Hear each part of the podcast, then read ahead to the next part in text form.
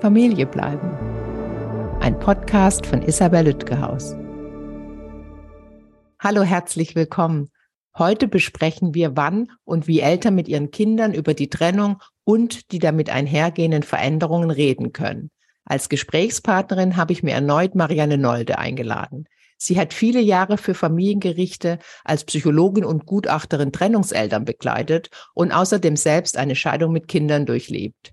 In ihrem Buch Eltern bleiben nach der Trennung, eines meiner absoluten Lieblingsbücher auf diesem Gebiet, kombiniert sie beide Sichtweisen und Erfahrungen zu einem sehr liebevollen, alltagsnahen und äußerst nützlichen Ratgeber. Guten Tag, Frau Nolde. Schön, dass Sie wieder da sind. Ja, ich freue mich auch. Hallo, Frau Lütgehaus. Wir haben ja schon ein paar Folgen gemeinsam aufgenommen, aber für diejenigen, die die noch nicht gehört haben und das erst heute nachholen, stellen Sie sich doch bitte kurz vor. Ja, ich heiße Marianne Nolde, bin Diplompsychologin. Ich war 36 Jahre Gutachterin für Familiengerichte und habe auch selbst eine Trennung mit Kindern erlebt. Das heißt, ich bin doppelt qualifiziert. und äh, nach der Gutachtertätigkeit habe ich begonnen zu schreiben. Mir war wichtig, so meine Erfahrungen aus der Gutachterzeit noch für Eltern in Trennung nutzbar zu machen. Das Buch heißt Eltern bleiben nach der Trennung. Und ein weiteres Buch habe ich über die Sterbebegleitung meiner Mutter geschrieben. Und ansonsten influenze ich gerne bei Instagram und Facebook zu Trennungsthemen. Sehr schön. Ich liebe das Buch. Das sage ich auch schon im Intro. Ist wirklich ohne Übertreibung eins meiner absoluten Lieblingsbücher zum Thema Trennung und, äh, und Familie bleiben oder Eltern bleiben. Und deswegen bin ich so froh, dass Sie erneut da sind und sich mit mir austauschen. In unserer ersten gemeinsamen Folge geht es ja erstmal darum, wie die Eltern gemeinsam für die Kinder da sein und da bleiben können, trotz äh, vor, und nach der Trennung sozusagen.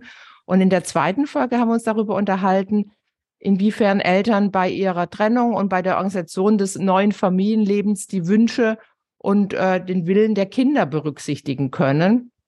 Und heute ist äh, unser Thema ja, wie die Eltern mit den Kindern sprechen. Also spulen wir so gesehen zeitlich ein Stück zurück, äh, nämlich dann, wenn die Eltern merken, so jetzt trennen wir uns wirklich, äh, gegebenenfalls auch räumlich, aber es werden Veränderungen anstehen und dann mit den Kindern darüber sprechen äh, wollen und sollten dann ja auch. Und passt auch gut zu den beiden anderen äh, Folgen, finde ich, weil beim mit den Kindern sprechen können Eltern unter anderem deutlich machen, wir bleiben Eltern, auch wenn wir uns als Paar trennen. Und möglicherweise, je nachdem, wie man das handhabt, auch die Kinder fragen, was sie denn wollen oder was sie dazu meinen. Und so würde ich gern das heute so zu, zusammenpacken, wenn das für Sie okay ist. Gerne.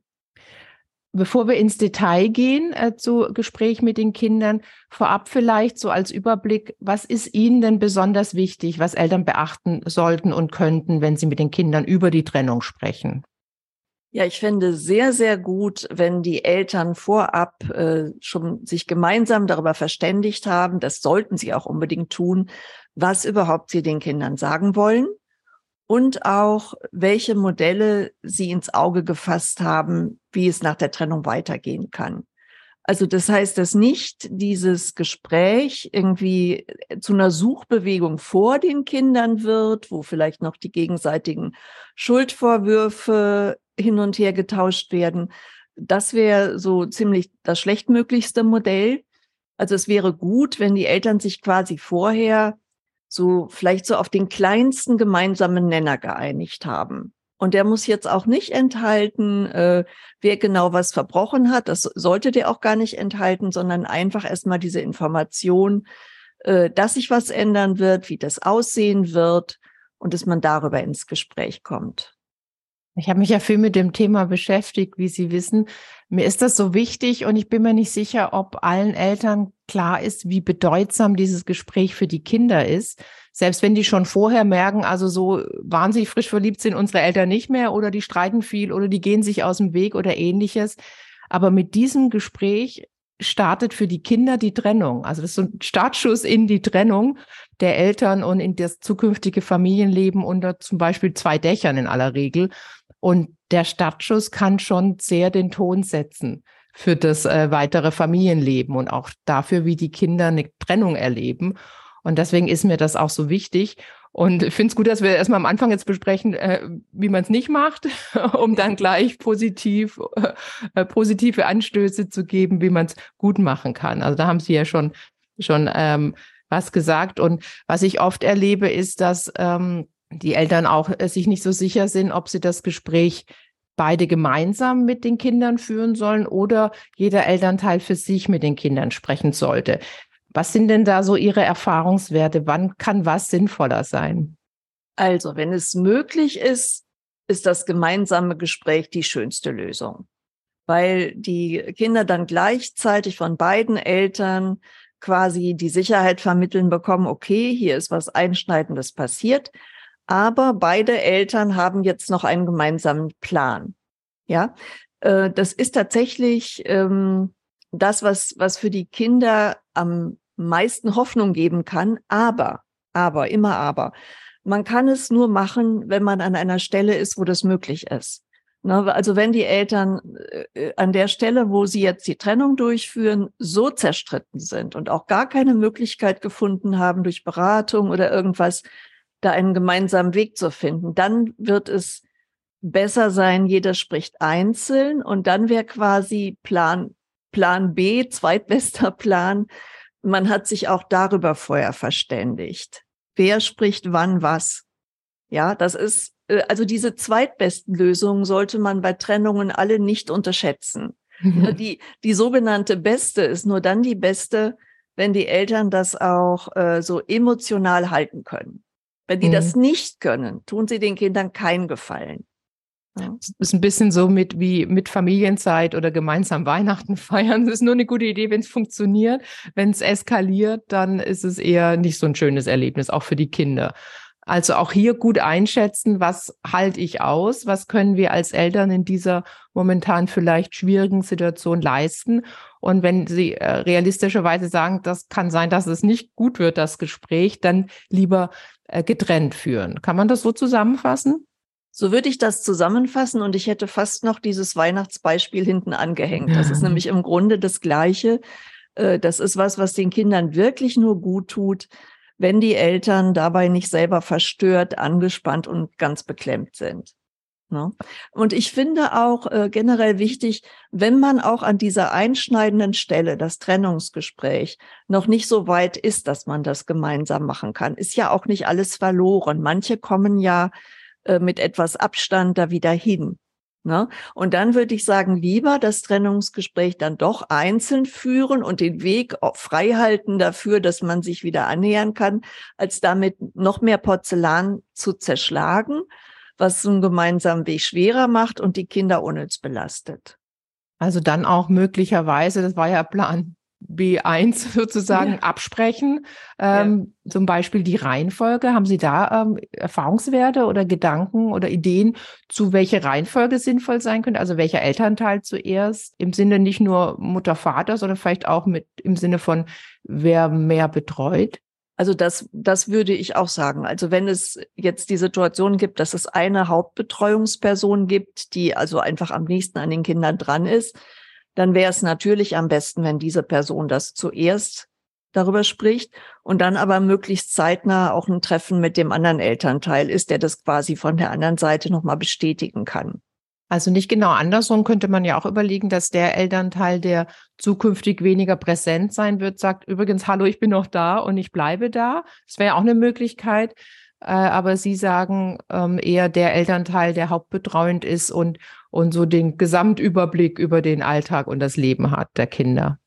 Hm, ich würde generell zu allem, was ich hier sage, gerne meinen, so diesen Beipackzettel, den ich allem mitgebe, dazu tun. Im Einzelfall kann immer eine andere Lösung besser sein. Ja. Äh, also wenn die Eltern jetzt das Gefühl hätten, es wäre jetzt aber wirklich sinnvoller, wenn erstmal der Elternteil spricht, der geht, zum Beispiel, und das wird dann in der Regel wahrscheinlich nicht der hauptbetreuende Elternteil sein, äh, kann man das natürlich so machen. Vor allem, wenn die Eltern so ein Verhältnis untereinander haben, dass sie sowas auch noch besprechen können, dann ist eigentlich schon alles gut, was die irgendwie besprechen und beschließen. Aber wenn man da keinen Konsens hätte, äh, würde ich erstmal präferieren, dass die Person, die da enger an den Kindern ist, vielleicht auch besser einschätzen kann, wie man es den Kindern nahe bringt. Aber das ist jetzt kein, äh, das ist jetzt kein goldenes Gebot, das jeder erfüllen sollte. Das ist ja auch mein Ansatz und meine Haltung, dass ich nicht Eltern sage, ich sowieso nicht als Mediatorin, aber nicht Eltern sagen, so soll das gefälligst machen und das ist richtig und das ist falsch, sondern was wir hier ja präsentieren, sind Erfahrungswerte und Ideen und Gedanken und Eltern können dann überlegen, was davon sie äh, inspirierend finden und was für ihre ganz besondere individuelle Familiensituation passt und, und was eben nicht so gut. Das ist ja unser Ansatz hier. Ähm, der Elternteil, der hauptbetreuend ist, kann vielleicht auch den Zeitpunkt gut einschätzen. Wann ist der passende Moment gekommen, um mit den Kindern über die Trennung der Eltern zu sprechen? Was haben Sie denn da für Ideen dazu? Also erstmal ist es so, dass Kinder das oft schon frühzeitig merken und etliche Eltern, die sich äh, mühselig ein Herz gefasst haben, es ihren Kindern zu sagen, stellen fest, dass einige Kinder wirklich reagieren im Sinne von, das haben wir uns schon gedacht. Ja, äh, es ist nicht immer diese, äh, diese große Überraschung, von der die Eltern ausgehen. Also mein eigener Sohn, der ältere Sohn, hat ja tatsächlich äh, schon zu einem Zeitpunkt, als wir noch nicht an Trennung, über Trennung gesprochen haben und ich noch nicht mal dran gedacht habe, mich darauf angesprochen als Fünfjähriger. Das hat mich also völlig, äh, völlig verblüfft und auch nochmal davon überzeugt, wie viel die mitbekommen. Äh, ein richtiger Zeitpunkt ist sicherlich, wenn die Eltern jetzt den Trennungsentschluss fest haben. Es gibt ja erst meistens so eine Ambivalenzphase, wo es hin und her geht, sollen wir, sollen wir nicht. Und ähm, das finde ich, sollten die Eltern erstmal untereinander klären und nicht den, äh, weil sonst könnte sein, dass die Kinder in so eine On-Off-Geschichte reingeraten und dann ganz verwirrt sind. Also man sollte schon warten, bis äh, bis klar ist, wir trennen uns jetzt wirklich. Ne? Auch, dass es auch dabei bleibt, dass man nicht sagt, ach nee, doch nicht, ah, ja. jetzt wieder, ah nee, doch nicht, sondern dass man wirklich abwarten und denkt, also jetzt sind wir getrennt und bleiben wir getrennt, jetzt sprechen wir mit den Kindern. Ich will zum ersten Punkt gerne noch was sagen. Mir erzählen oft Eltern, weil das auch ein Mediationsthema ist, das Gespräch mit den Kindern sein kann, ähm, erzählen mir oft, ja, wir haben mit den Kindern noch nicht geredet, die wissen noch nichts von der Trennung und erzählen aber im nächsten Satz, dass der Ehemann oder die Ehefrau seit einem halben Jahr im Wohnzimmer auf dem Sofa schlafen. Und dann denke ich mir, das würden die Kinder vermutlich ab einem gewissen Alter mitbekommen haben. Und dann könnte es eine gute Idee sein, zu besprechen, warum das dann so ist. Wenn es dann auch, äh, wenn, also wenn Veränderungen erkennbar sind, auch für die Kinder, kann auch ein guter Zeitpunkt sein. Ja. Ich, ich denke auch, dass es wichtig ist, mit den Kindern zu reden, hängt auch vom Alter ab, dazu kommen wir später, wenn äh, in der Kita und der Schule schon alle Bescheid wissen und die gesamte Verwandtschaft, oh, damit nicht die Gefahr besteht, dass sie es von der Oma erfahren oder von, von, der, von der Patentante, sondern dann auch direkt von den Eltern. Was könnte man denn noch berücksichtigen beim Zeitpunkt? Das ist, wie gesagt, oft Mediationsthema und wir besprechen auch sehr oft den Zeitpunkt. Ich habe da noch ein paar Ideen, will aber erst Ihre hören aus äh, kinderpsychologischer Sicht. Also ein Zeitpunkt, den man auch nicht verpassen darf, ist, wenn die Kinder fragen. Ja, also neben diesem geplanten Gespräch, was man sich lange vorher überlegt hat, wie das sein soll, äh, kann ja auch sein, dass plötzlich ein Kind mit so einer Frage da reingerätscht. Und dann ist alle Planung äh, zurückzustellen, denn dann darf man sich ja nicht in die Situation begeben, dass man das Kind belügt, weil man sich was anderes für in drei Wochen vorgenommen hatte.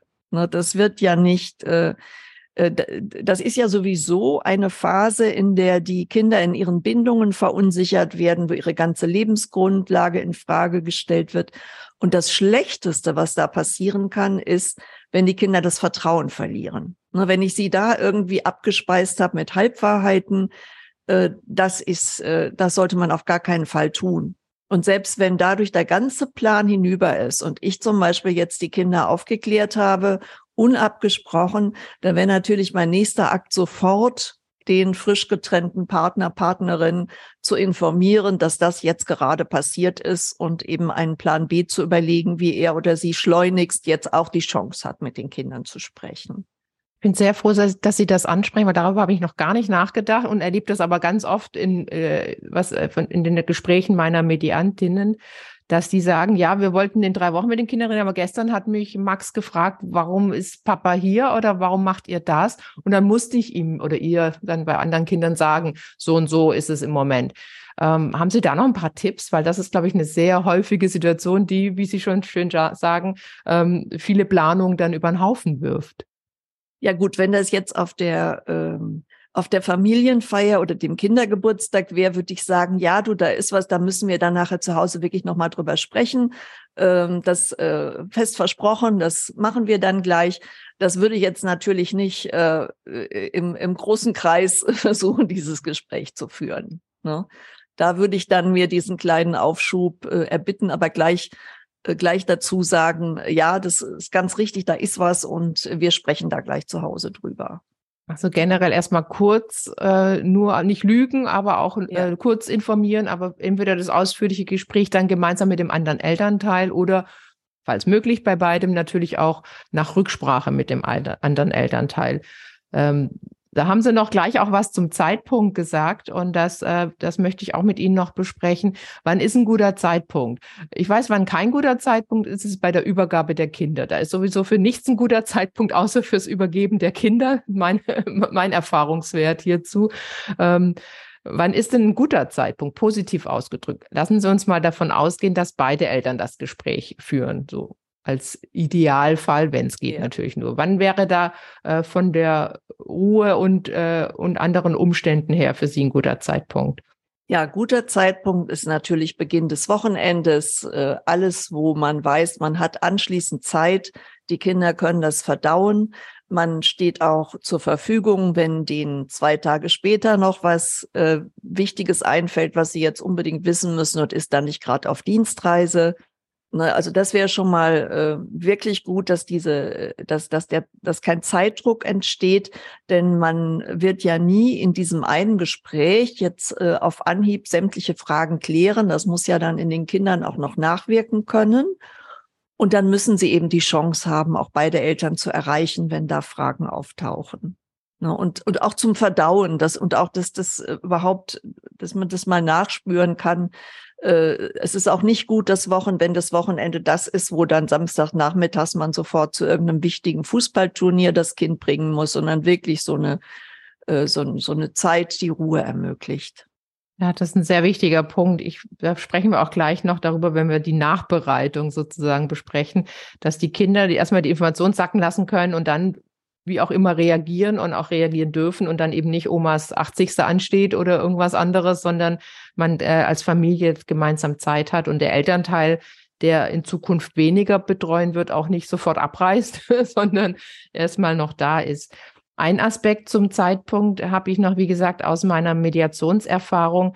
Äh, viele sagen, ja, Gespräch mit den Kindern ist ganz wichtig. Können wir das zuerst besprechen? Und dann sage ich oft, kann man machen. Eine andere Idee wäre, Sie überlegen erstmal, wie es mit Ihrer Familie weitergeht. Und wenn Sie da so einen groben Plan haben, zumindest für die nächsten Monate, äh, dann können Sie vielleicht mit den Kindern sprechen. Also, dass man nicht sagt, Kinder, wir haben uns getrennt, wir haben keine Ahnung, wie es weitergeht, wünschen uns alle viel Glück, sondern dass man erstmal ein bisschen was erarbeitet, muss kein Zehn-Jahres-Plan sein, aber so für die nächsten Monate, damit man da auch eine Perspektive mitgeben kann, eine konkrete. Ja, das ist absolut auch mein Anliegen, dass äh, Eltern sich erstmal überlegen, wie sie es machen wollen und können. Und das muss, äh, wie Sie schon sagten, kein Zehn-Jahresplan sein. Das kann man oft ja auch gar nicht überblicken in der Situation. Aber man kann ja erstmal äh, gewisse Essentials überblicken. Zum Beispiel, wir wollen euch beide weiter betreuen. Wir sind beide weiter in eurem Alltag da, wenn das so geplant ist und realistisch ist. Und dann kann man ja eine äh, Idee für die nächsten drei Monate erstmal besprechen. Also auf jeden Fall würde ich die Kinder nicht in dieser Verunsicherung, in dieser totalen Verunsicherung hängen lassen. Und dazu finde ich es eben wichtig, dass die Eltern vorher einen Plan haben. Und wenn sie den alleine nicht hinbekommen, empfehle ich jeden guten Mediator, Berater, Coach, was auch immer, aber nicht die Kinder, äh, also oder auch nicht, wie man es früher schon mal machte, das Ganze vor den Kindern auspacken und dann sagen, ja, und zu wem wollt ihr jetzt? ja, das, siehe unsere andere Folge ja. zu dem Thema. Aber dazu kommen wir bestimmt auch ja. nochmal. Also angenommen, die Eltern führen das Gespräch gemeinsam, angenommen, sie haben einen Umgangsplan und Wohn Wohnplan für die nächsten sechs Monate. Ähm, dann steht das Gespräch an, sagen wir am Samstagnachmittag. Wie können die Eltern sich gemeinsam jetzt in dem Fall darauf vorbereiten? Was können sie noch unternehmen, damit sie gut in das Gespräch äh, starten können? Ja, also wenn Sie überhaupt bis dahin einen Plan äh, machen konnten, gehe ich davon aus, dass Sie noch irgendeine brauchbare Form von Kommunikation miteinander haben. Ne, wenn hm. Sie die nicht haben, äh, würde ich das äh, ganz dringend vorschlagen, dass man sich da auch noch ein bisschen weiter beraten lässt. Aber wenn Sie einen Plan haben und gemeinsam da jetzt zu diesem Gespräch gekommen sind, äh, dann fände ich wichtig, dass man sich auch auf eine wie soll ich sagen, nicht jetzt wörtlich auf eine Wortwahl, aber auf äh, einen Inhalt so geeinigt hat, den man so vorbringt, dass der nicht in Schuldzuweisungen mündet, sondern äh, irgendwie die Variante, dass beide Eltern jetzt zu dem Schluss gekommen sind, dass sie lieber in verschiedenen Wohnungen wohnen und äh, dass nicht dabei ausgebreitet wird, wer hat da was wie falsch gemacht, warum das dann jetzt so ist oder gar noch die Kinder in die Situation zu bringen, da noch jetzt Richter über die Eltern werden zu sollen, wer, wer jetzt der Bessere ist. Also als Vorbereitung ähm, erstmal eine, eine Regelung für die unmittelbare Zukunft finden, einen gemeinsamen Gesprächstermin finden. Und äh, ich finde auch wichtig, vielleicht, wenn zu überlegen, wer fängt erstmal an zu reden. Also wenn man, wenn man, äh, wenn man das für sinnvoll erachtet, so ein bisschen die Redeanteile verteilen, aber auch zu sagen, was teilen wir den Kindern mit? Ja. Zum Beispiel so, so wird, äh, wird zukünftig die Wohnsituation und der Umgang sein. Aber auch was teilen wir den Kindern nicht mit? Wer hat wen betrogen und warum ist die Beziehung äh, nicht mehr, nicht mehr, ähm, ähm, nicht mehr aktiv, nenne ich es jetzt mal. Äh, und, und das sind eigentlich so wichtige Punkte. Ähm, was noch? Was fällt Ihnen noch ein? Ich würde da gerne noch eins ergänzen. Da mhm. gibt es immer so einen ganz heiklen Punkt. Ähm, ein bisschen möchte man ja seinen Kindern erklären, warum das so ist, damit ja. sie das besser verstehen können. Ähm, da sind dem Verständnis der Kinder aber wahrscheinlich Grenzen gesetzt. Und da gibt's auch ein paar ähm, heikle Sätze, die man besser nicht sagen sollte, wie zum Beispiel, wir lieben uns nicht mehr. Das ist zwar einerseits äh, eine schöne Erklärung, aber das führt bei Kindern so schnell zu diesem Gedanken, ja, was ist, wenn Papa oder Mama mich demnächst auch nicht mehr lieben? Also es wäre gut, irgendwo eine Wortwahl zu finden, die deutlich macht, dass das, was da passiert ist, etwas ist, was zwischen Paaren passieren kann, aber nichts, was zwischen einem Elternteil und einem Kind passiert. Also so dass deutlich bleibt, Eltern und ihre Kinder gehören auf immer zusammen. Paare können sich scheiden lassen, aber man lässt sich ja nicht von seinem Kind scheiden. Also das ist so, ähm, also einerseits, wie gesagt, nicht zu viel versuchen, das alles erklären zu wollen, was jüngere Kinder sowieso auch gar nicht verstehen können. Aber die größte, ähm, also die, die größte schwierige Stelle finde ich eben dieses, was man so gerne versucht zu erklären. Wir lieben uns eben nicht mehr äh, gerade die, die sich nicht so lautstark vor den Kindern gestritten haben, wo man darauf sagen kann, wisst ihr was, es hat so viel Streit gegeben, das ist für keinen mehr gut, das kann man ja noch erklären. Aber es gibt ja auch Paare, die trennen sich, ohne dass dir vorher die Fetzen geflogen sind. Ne? Und da, hm, also ich habe da jetzt keinen, ich bin überhaupt nicht der Freund von Standardsätzen, die man dann runterbetet, aber dass man eine Version findet, die den Kindern klar macht, was jetzt hier schiefgegangen ist, ist was, das, was zwischen Paaren schiefgehen kann, aber nie zwischen Elternteil und Kind. Also nicht sagen, wir haben uns nicht mehr lieb, sondern sagen, wir möchten nicht mehr zusammenleben oder wir sind nicht mehr glücklich miteinander. Aber dich, euch werden wir immer lieb haben, weil wir eure Eltern sind und bleiben. Also der Fokus auch aufs positive, verbindende und jetzt nicht äh, lange erklären, warum die Beziehung äh, sich wie entwickelt hat, sondern das auch weglassen, weil es ähm, letztendlich ein Erwachsenenthema ist zwischen dem Paar oder dem getrennten Paar. Oder? Und das kann ja später durchaus nochmal, wenn Kinder nachfragen, kann man ja nochmal was ergänzen. Ne? So, ein Jugendlicher wird sich vielleicht irgendwann genauer für was interessieren oder wie war das eigentlich oder hatte Mama ihren Partner da auch schon? Das kann man natürlich irgendwann auch die Wahrheiten den Kindern nicht verweigern. Ne? Nur das muss da an der Stelle nicht gesagt werden. Ich finde, wie gesagt, wichtig einfach, dass man, äh, weil Kinder ja vieles so wörtlich nehmen, ne, dass man das im Auge behält und nicht sagt, und die nicht den Eindruck gewinnen, ja, das könnte mir mit Mama jetzt auch passieren, die liebt mich dann auch nicht mehr, dann ist sie weg. Also auch vielleicht so erklären, das haben mir manche äh, Eltern erzählt, äh, sagen, du hast doch auch manchmal äh, Streit mit einer Freundin und dann hast du die nicht mehr als Freundin, äh, kann man vielleicht überlegen, ob das gut passt, dass sowas, sowas ähnliches oder was heute ja in Anführungszeichen Vorteil ist, es trennen sich ja relativ viele Eltern im Vergleich zu in meiner Kindheit. In meiner Klasse war ein einziges Kind, deren Eltern getrennt waren. und sonst gab es das nicht und kannte ich das nicht. Und heute kennen Kinder das und wissen oft auch, dass das Leben weitergeht, wenn auch verändert. Also dass man da vielleicht auch ähm, schon auf Erfahrungswerte aus, aus dem Freundeskreis oder aus der Familie bauen kann. Oder wie, wie erleben Sie das? Ja, das also auf jeden Fall so, vor allem wenn man Positivbeispiele um sich herum hat. Ne? Kann man ja, ja, also wenn man ja. die hat, kann man ja darauf verweisen, dass man da so ähnlich äh, sich wünscht, wie das Kiras Eltern hinbekommen haben. Und wenn das die beste Freundin ist, dann sieht man das da. Und das kann ja dann beruhigend sein. Mhm. Das, das ist so ein anschauliches Beispiel dann.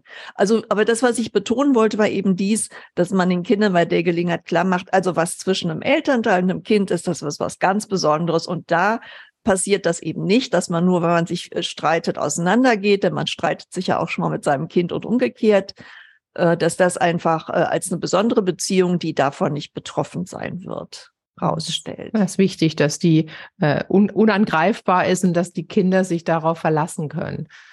Was, was ich denke, was Kindern noch wirklich hilft, ist, ähm, wir kommen gleich aufs Alter, aber ich denke, alterübergreifend hilft, ist eine wirklich konkrete Perspektive, also sehr konkret und sehr greifbar und äh, grob gesagt, je jünger, desto zeitlich näher, dass man wirklich sagt, ähm, so und Mama wohnt jetzt da und da fahren wir jetzt hin und schauen uns die Wohnung an oder Papa holt dich jeden Mittwoch von der Schule ab und dann macht ihr dies und das, dass sie wirklich wissen, das Leben geht weiter und zwar folgendermaßen. Ne? Was sind da so ihre, ihre Erfahrungen und Gedanken dazu? Ja, da hätte ich so ungefähr das Gleiche gesagt wie Sie. Also wenn es zum Beispiel die neue Wohnung schon gibt, äh, wäre das ja auch ein guter Anlass zu sagen, da fahren wir dann, da fahren wir hin, das schauen wir uns an. Äh, da können wir auch zusammen überlegen, äh, wie wir dein Zimmer dort einrichten. Äh, da kannst, kannst du mitentscheiden. Und äh, wenn man schon bestimmte Tage hat, wo man weiß, da arbeitet der ganztags und der andere halbtags oder irgendwas, da, diese Dinge, die schon mal feststehen, kann man ja alle schon mal mitteilen. Und ich bin ja die große Freundin dessen, dass die Eltern schon geplant haben und die Kinder keine Loyalitätskonflikte dadurch erleiden. Und das heißt aber natürlich nicht, dass die Kinder nichts mehr mitentscheiden dürfen. Also auf der Ebene, wo was zu entscheiden ist, ne?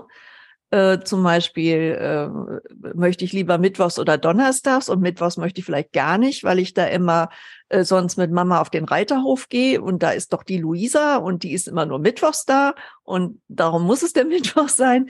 Also solche Dinge kann man dann ja hinterher so es geht einarbeiten. Also dass die Kinder nicht das Gefühl haben, es ist jetzt einfach nur über uns verfügt worden, sondern dass das eine ist, dass sie die Sicherheit bekommen, meine Eltern haben weiter einen Plan und werden das hier richten. Und genauso wie ich vorher auch sagen durfte, aber ich will auf gar keinen Fall schon wieder in die Berge im Urlaub, kann ich auch sagen, ich möchte aber nicht Mittwoch, kann ich nicht auch Donnerstag. Das ist gut, dass Sie das nochmal aufgreifen, auch nochmal ergänzend zu unserem, äh, unserer letzten Podcast-Folge. Haben Sie da noch weitere Beispiele, was Eltern die Kinder in diesem Trennungsgespräch, nennen wir es jetzt mal, fragen können, ohne die Kinder in Loyalitätskonflikte zu bringen und gleichzeitig aber einzubeziehen in die Entscheidungsfindung. Hängt auch vom Alter ab, dazu kommen wir gleich, aber vielleicht mal so für so, sagen wir mal, sieben bis zwölfjährige. Also ich würde grundsätzlich den Kindern diese, wie gesagt, diese Sicherheit vermitteln. Wir haben noch einen Plan.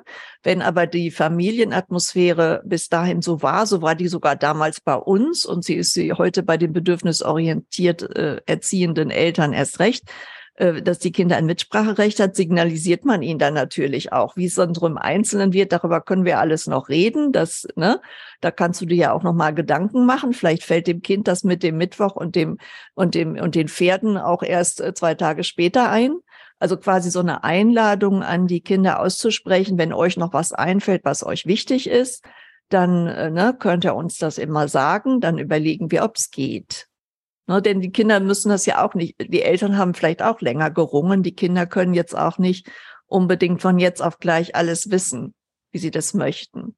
Und was generell ähm, sehr hilfreich ist, ist, wenn man auch so ein bisschen ins Tun kommen kann. Also wenn es zum Beispiel diese neue Wohnung schon gibt, dass man die neue Wohnung anguckt, äh, dass man vielleicht auch ein bisschen Vorfreude wecken darf. Welche Farbe hättest du denn gerne an der Wand? Ne?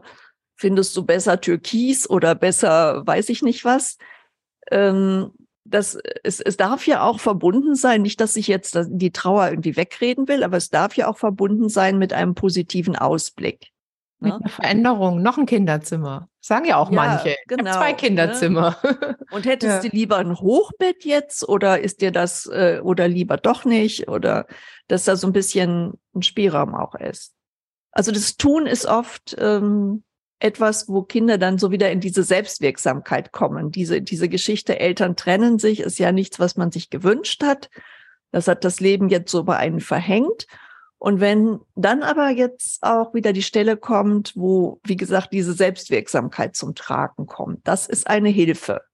Und die kommt meines Erachtens dann zum Tragen, wenn die Eltern zwar den groben Rahmen selbst gebastelt haben, die armen Kinder nicht mehr in den Loyalitätskonflikt müssen und sich einfach so wie vorher im Familienleben eben auch mit ihren Wünschen einbringen können.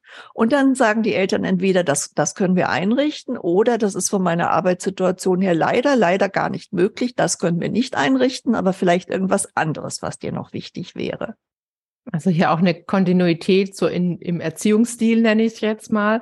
Aber ich finde auch die Idee, einfach zu fragen, wie findet ihr die Regelung und denkt doch mal drüber nach. Und wenn euch noch äh, was einfällt oder ihr Änderungen wollt, dann sagt gern was dazu. Ich möchte noch was zu dem Umzug sagen oder dem Kinderzimmer neu einrichten.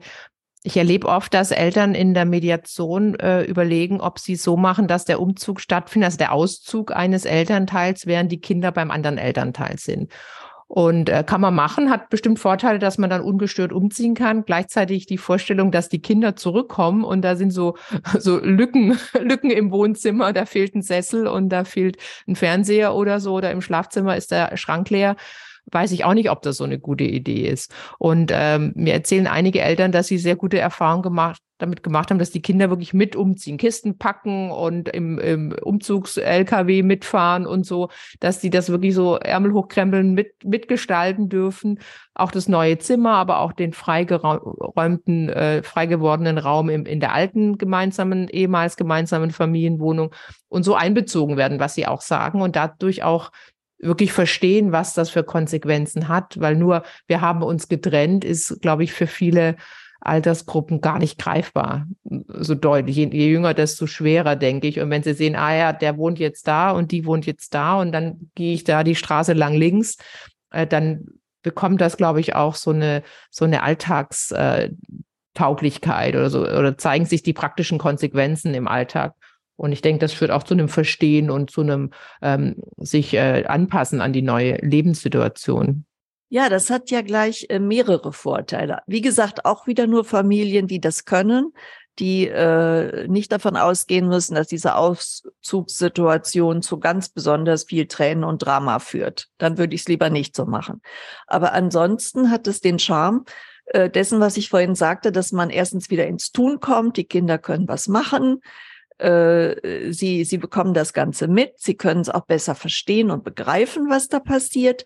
Und das könnte man zum Beispiel auch ganz schön damit verbinden, äh, dass man da auch auf die Gefühle der Kinder Rücksicht nimmt und zum Beispiel vielleicht auch fragt, also ähm, ich würde jetzt gern das und das mitnehmen oder ist euch das jetzt wahnsinnig wichtig, dass das hier in der Wohnung bleibt? Und wenn das dann für mich jetzt nicht so existenziell wichtig ist und meine Kinder äh, hätten doch gerne, dass das jetzt in dieser Wohnung bleibt, ähm, ist das ja auch so ein Stück, wo ich so Einfühlungsvermögen beweisen und ihnen so quasi zeigen kann, ja, es geht auch, ne, eure Bedürfnisse sind uns weiter wichtig. Das wird nicht in allen Sachen möglich sein, aber ich kann mich noch erinnern, äh, dass damals mein ausziehender Ex-Mann irgendwie sagte, naja, aber den Videorekorder, den wird er dann jetzt doch besser für, für seinen älteren Sohn, der schon gerne mal Videos guckte, dann wohl da lassen. Mhm. Ne? Also das sind so auch Stellen, wo sich dann Kinder auch gesehen fühlen können. Also wenn man das so ähm, auf so eine friedfertige Weise machen kann, dann ist es gut. Und wenn es nicht so gehen wird, sollten die Kinder aber wenigstens vorher informiert sein. Die sollten dann nicht nach Hause kommen und die Lücken sehen, sondern die sollten wissen, dann und dann äh, ziehen Papa oder Mama aus. Das und das werden die mitnehmen. Das sollte auch schon klar sein. Die sollten dann nicht plötzlich in eine verwüstete Wohnung kommen. Äh, ne? Also das ist immer so unter den zweitbesten Lösungen die nächste zweitbeste ne? Wenn man das jetzt nicht zusammen machen kann, aber wenigstens vorher vielleicht schön absprechen. Das mag ich so an Ihnen und das merkt man auch in Ihrem Buch äh, Eltern bleiben, dass Sie einfach Alltags tauglich denken und nicht sagen, das ist das Ideal und wenn ihr das nicht hinbekommt, habt ihr versagt, sondern arbeiten mit dem, was da ist, ne, ja. die bestmöglichste Variante versuchen. Und ähm, ich sage ja immer, ich habe eine gute Nachricht für Sie. Es wird wahrscheinlich leichter. Ja. Meistens ist erstmal nach der Trennung besonders schwer, da nicht überlasten, nicht überstrapazieren, sondern erstmal gucken, dass man so äh, Tag für Tag durch diese Zeit kommt. Und äh, man kann auch vieles danach wieder äh, einordnen und, und, und wieder besser machen. Aber erstmal so, dass äh, vielen Dank dafür, äh, Frau Nolde, da würde ich auch äh, gerne noch ergänzen. Ich habe mhm. ein Buchkapitel, heißt, glaube ich, so sinngemäß, fangen Sie klein an und wachsen Sie über sich hinaus, ja. sobald Sie es können. Ähm, äh, auch äh, vielleicht, bevor, bevor das untergeht, auch dieses so wichtige Trennungsgespräch, das ja wirklich auch wie so ein Ritual sein kann und wirklich eine wichtige Schnittstelle sein kann. Wenn das irgendwie richtig blöd ausgeht, dann ist die Welt noch nicht untergegangen. Dann hat man mutmaßlich, wenn die Kinder zwei und fünf sind, noch Jahrzehnte ähm, was Besseres abzuliefern. Ne? Also es ist auch bei allem, äh, was ich auch gut finde, das vorher zu überlegen mit diesem Gespräch, ist das jetzt auch nicht die einmalige und einzigste Chance, diese eine Prüfung, die man zu bestehen hat. Also dann wäre die vielleicht auch so, wäre das vielleicht auch so befrachtet, dass es schon deshalb schiefgehen kann. Gut, dass Sie das nochmal sagen, ja, weil ich am Anfang die Wichtigkeit betont habe und mir auch ähm, in meinem Umfeld Menschen erzählen, sie wissen noch genau, was ihre Mutter anhatte, als sie ihnen das gesagt hat, 30 Jahre später. Und gleichzeitig ist das auch ein Schritt. Und wenn der noch erst so mittelgut klappt, dann kann ein nächster Schritt kommen, der dann besser klappt. Gut, dass Sie genau. das nochmal sagen. Ich möchte mit Ihnen noch aufs Alter der Kinder zu sprechen kommen. Es macht ja einen Unterschied, ob ein Kind drei Monate alt ist oder 19 oder 35. ich nehme an, dass die Gespräche da deutlich anders äh, verlaufen. Ich habe in einigen Büchern gelesen, dass die ähm, tatsächlich auch schon mit Säuglingen sprechen, also mit Säuglingen die Trennung erklären. Ich weiß nicht, wie Sie das ähm, befürworten, aber vielleicht können wir uns mal hocharbeiten ab dem Säugling, was in den jeweiligen Altersabschnitten Ihrer Erfahrung nach zu beachten wäre. Also ich würde definitiv auch mit dem Säugling sprechen. Ich habe auch mit meinem Säugling gesprochen, wenn ich mit dem unangenehme krankengymnastische Übungen machen musste. Da war mir völlig klar, dass der jetzt die Wortwahl und meine Begründung nicht versteht. Aber ich hätte niemals äh, dieses Kind jetzt ergriffen und an dem irgendwelche unangenehmen Dinge vorgenommen, ohne dazu zu sprechen. Und äh, da ist ja das Entscheidende, äh, dass die Kinder die Stimmung mitbekommen. Und irgend, ich hatte immer die Hoffnung, irgendwie wird er vielleicht doch spüren, in der Art, wie ich das sage, dass er zwar jetzt nicht verstehen kann, warum ich diese doofen Sachen mache, aber dass er vielleicht irgendwie mitbekommt, irgendwie meint dies wahrscheinlich trotzdem gut. Ne? Und so ähnlich ist das auch bei einer Trennung. Ich würde auch bei Kindern, die das verbal noch nicht verstehen, würde ich versuchen, so ähnlich wie ich so einem Kind jedes andere Unangenehme, was sonst ist, erklären würde, würde ich ihm das sagen. Und nicht vorher versuchen rauszufinden, äh, mit genau wie vielen Monaten oder Jahren die Chance besteht, dass das Kind den Inhalt der Worte versteht. Also die Stimmung, die mit rüberkommt, die wird es allemal verstehen. Und wie würden Sie mit einem drei- oder vier- oder fünfjährigen Kind sprechen? Also so Vorschulalter, Kindergarten, Vorschulalter? Also die, ähm, also das Problem bei den jüngeren Kindern oder eines der Probleme ist, ähm, dass die sich unter so einer Dauerhaftigkeit oder für immer erstmal noch gar nichts vorstellen können. Das ist ja sogar auch bei Tod so, dass, dass äh, kleinere Kinder oft gar nicht so verstört sind, wie man denkt, weil die eine ganze Zeit brauchen, bis die überhaupt ein Konzept davon haben, dass irgendwas für immer sein kann. Ne? Und äh, das zieht sich noch bis äh, weit ins Kindergartenalter hinein, dass die diese Dauerhaftigkeit nicht verstehen. Ne? Also die verstehen jetzt, es wird da eben, da werden jetzt Möbel gepackt und man geht irgendwo hin. Aber das heißt für die noch nicht zwingend, dass nicht in drei Monaten die Eltern wieder hier alle zusammen in dieser Wohnung leben. Ne? Also das heißt, auch wenn ich den Kindern da jetzt was erkläre, natürlich erkläre ich denen, was jetzt vor sich geht, was passieren wird, wie das eingerichtet wird, aber ich muss immer davon ausgehen, ähm, dass die Kinder jetzt nicht unbedingt sofort verstehen, ja, also die ganze Tragweite verstehen. Deshalb kann es zum Beispiel sein, dass ein Kind, das erstmal das alles ganz locker genommen hat, äh, drei Jahre später das alles richtig traurig findet weil es vor drei Jahren nämlich gar nicht begriffen hat, dass das jetzt immer so sein wird. Also das muss nicht sein, aber das kann passieren. Also das, das ist bei diesen jüngeren Kindern, also die noch nicht so im Schulalter sind, äh, vielleicht muss man sich da deshalb auch nicht ganz so viel Angst davor machen, denen das sagen zu müssen, weil das ein bisschen das abfedern kann, dass die Kinder das jetzt verstehen, aber nicht wirklich in voller Auswirkung verstehen. Mir, mir hat da äh, Remo Lago sehr geholfen, glückliche Scheidungskinder, wo so mhm. die der Zeitrahmen oder die Zeitperspektive äh, sehr gut erklärt, wie die Kinder umfassen können. Ja. Also kann es sein, dass sie sagen, okay, Papa ist ausgezogen, nach einer Woche fragen, wann kommt Papa eigentlich wieder? Genau. wann wohnt Papa ja. wieder hier? Also das noch gar nicht so äh, umrissen haben. Und da frage ich mich, müssen die das verstehen? Müssen die Kinder verstehen, dass das jetzt für immer ist?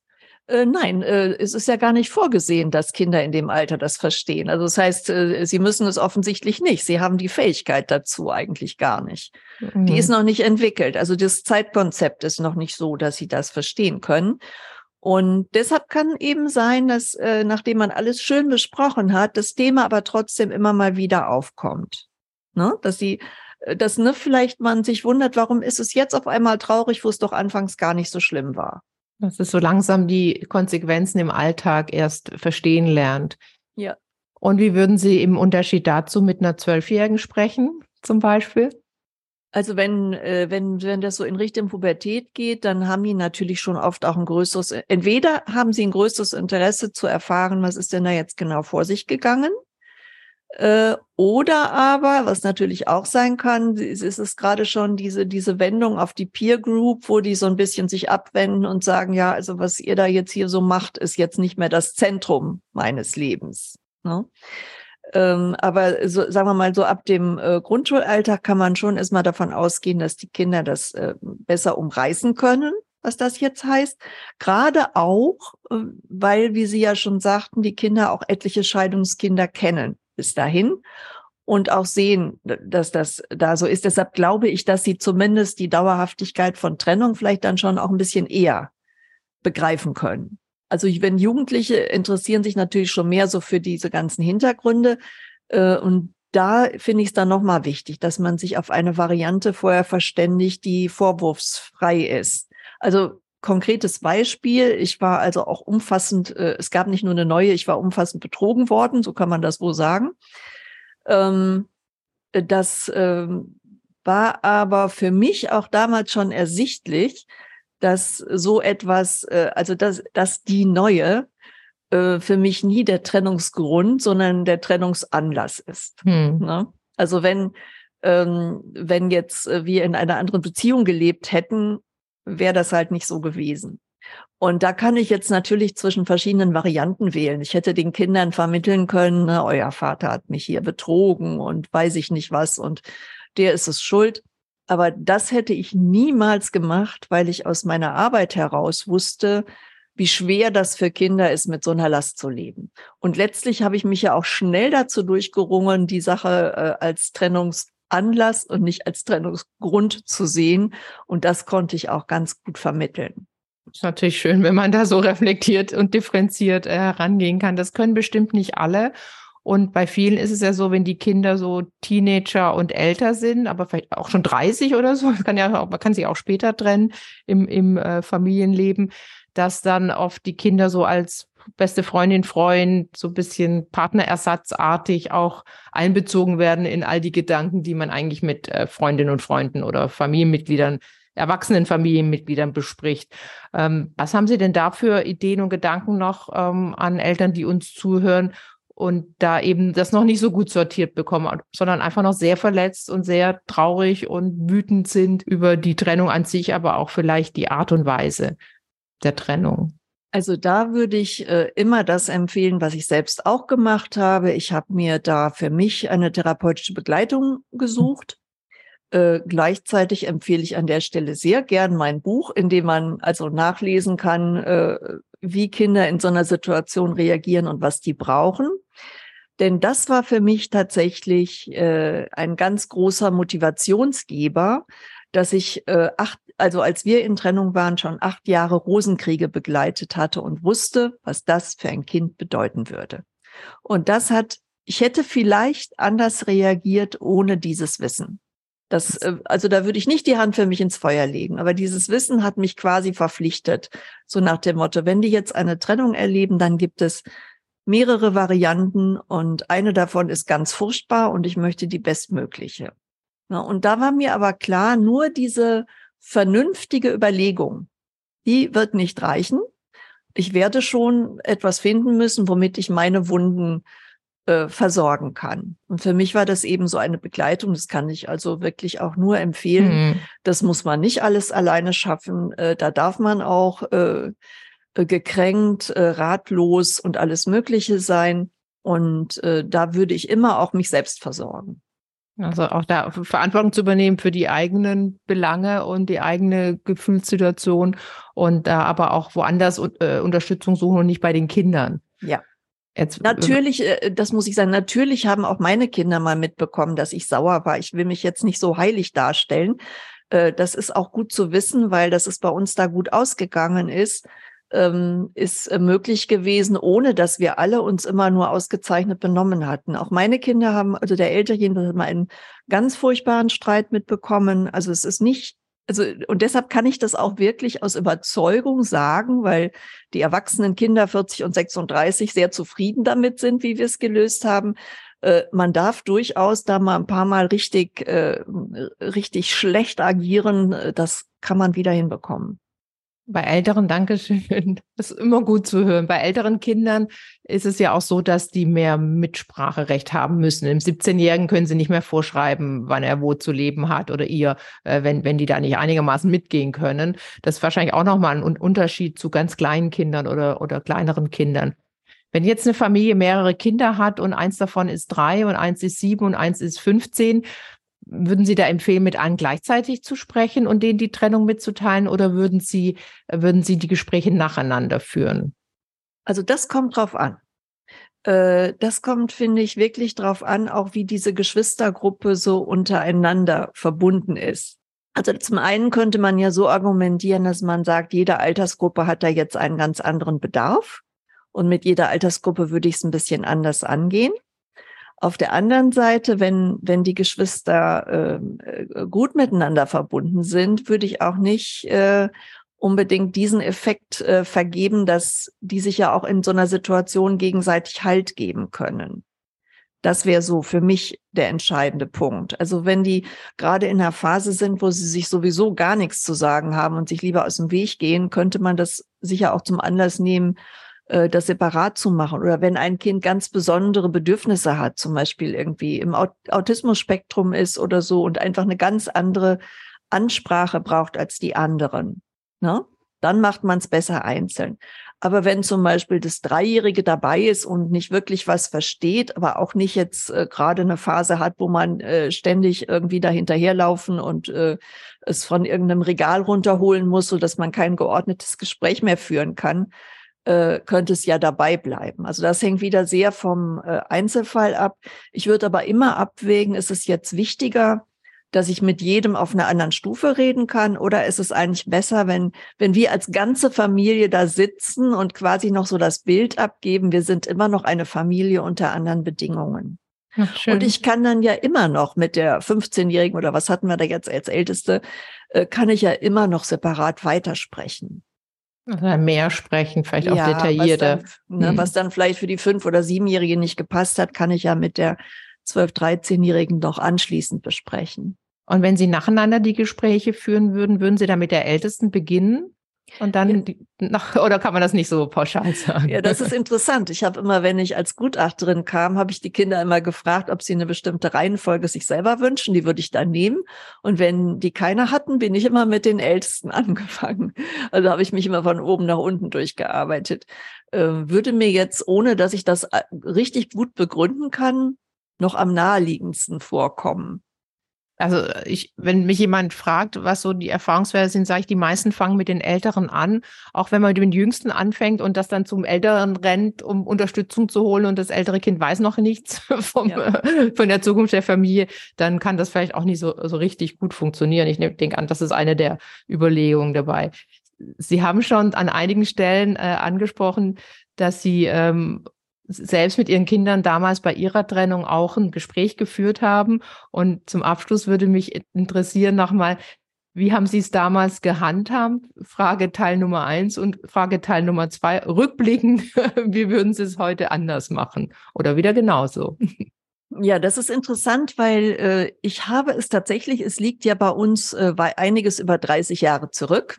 Ich habe gestern tatsächlich mit meinem Ex-Mann telefoniert, um nochmal unsere gemeinsamen Erinnerungen zusammenzuwerfen. Und die waren sehr bruchstückhaft, beinhalteten aber beide, dass wir zusammen in unserem damals noch gemeinsamen Wohnzimmer saßen und das gemeinsam äh, vermittelt haben. Der Jüngere war damals äh, um die zwei, also wir haben uns getrennt kurz bevor der zwei wurde. Also das heißt, der, äh, das war da auch äh, nicht äh, ihm irgendwie in Worten zu vermitteln. Aber das finde ich auch im Nachhinein äh, dafür, dass wir ja nicht so eine leichte Trennung hatten, aber dann uns als Ex-Paar wirklich gut entwickelt haben, äh, finde ich das eigentlich schön, dass wir so angefangen haben. Und haben Sie, wissen Sie, oder ist es jetzt einfach zu lange her und zu schön äh, abgeschlossen, dass Sie sich zu viel Gedanken machen? Fällt Ihnen noch was ein, wo Sie denken, ah, das hätte man auch jetzt, nachdem ich Bücher geschrieben habe und noch mehr Berufserfahrung anders machen können? Oder um weitergefasst, was würden Sie denen, die uns zuhören, noch so als abschließenden Gedanken mitgeben wollen? Ja, also es ist tatsächlich so lange her, dass auch mein Ex-Mann da nicht mehr viel beisteuern könnte. Der hat mir tatsächlich einige seiner Erinnerungen zu dem Buch beigesteuert äh, und auch neue Dinge, die ich gar nicht wusste. Es war also ganz interessant, was ich da noch alles erfahren habe. Ähm, ich glaube, bei uns war einfach das Entscheidende, äh, der ältere Sohn, also ich war zwar immer die hauptbetreuende Person ganz ausgesprochen und es stand auch nie was anderes zur Diskussion und wäre auch gar nicht gegangen. Und trotzdem war aber immer eine besondere Verbindung zwischen dem Vater und dem älteren Sohn. Die war jetzt nicht durch besonders viel Betreuungsleistung zu begründen, aber das spürte man einfach. Und das war von Anfang an so. Und darum fand ich es so sehr wichtig, dass wir wirklich da gemeinsam gesessen haben und dass er wusste, äh, also dass er so ein Bild davon bekommen konnte, irgendwas wird da noch gemeinsam gehen. Und es war ja gleichzeitig das Kind, das irgendwie, ich glaube, fast ein Jahr davor mich schon mal darauf angesprochen hatte, als wir an Trennung noch nicht dachten. Also so überrascht war der dann nicht. Wie gesagt, ich würde wirklich so mitgeben, wenn man das schaffen kann, dass man einen Plan hat, wie es weitergehen soll, äh, im Groben, dass, dass das die beste Lösung ist, wenn man das den Kindern gemeinsam vermitteln kann. Aber auch die zweitbesten Lösungen, die für die jeweilige Familie gut passen, sind super tolle Lösungen. Sie sind ein Beispiel, das Hoffnung macht und das war ein Abschluss, der Zuversicht spendet. Vielen Dank, Frau Nolde, für das schöne Gespräch. Ja, ich danke Ihnen auch. Herzlichen Dank an alle fürs Zuhören. Sämtliche Infos gibt's wie immer in den Show Notes. Wenn Ihnen und euch mein Podcast gefällt, gern abonnieren überall, wo es Podcasts gibt. Familie bleiben ist eine nachhaltige Produktion von Spatz in der Hand.de.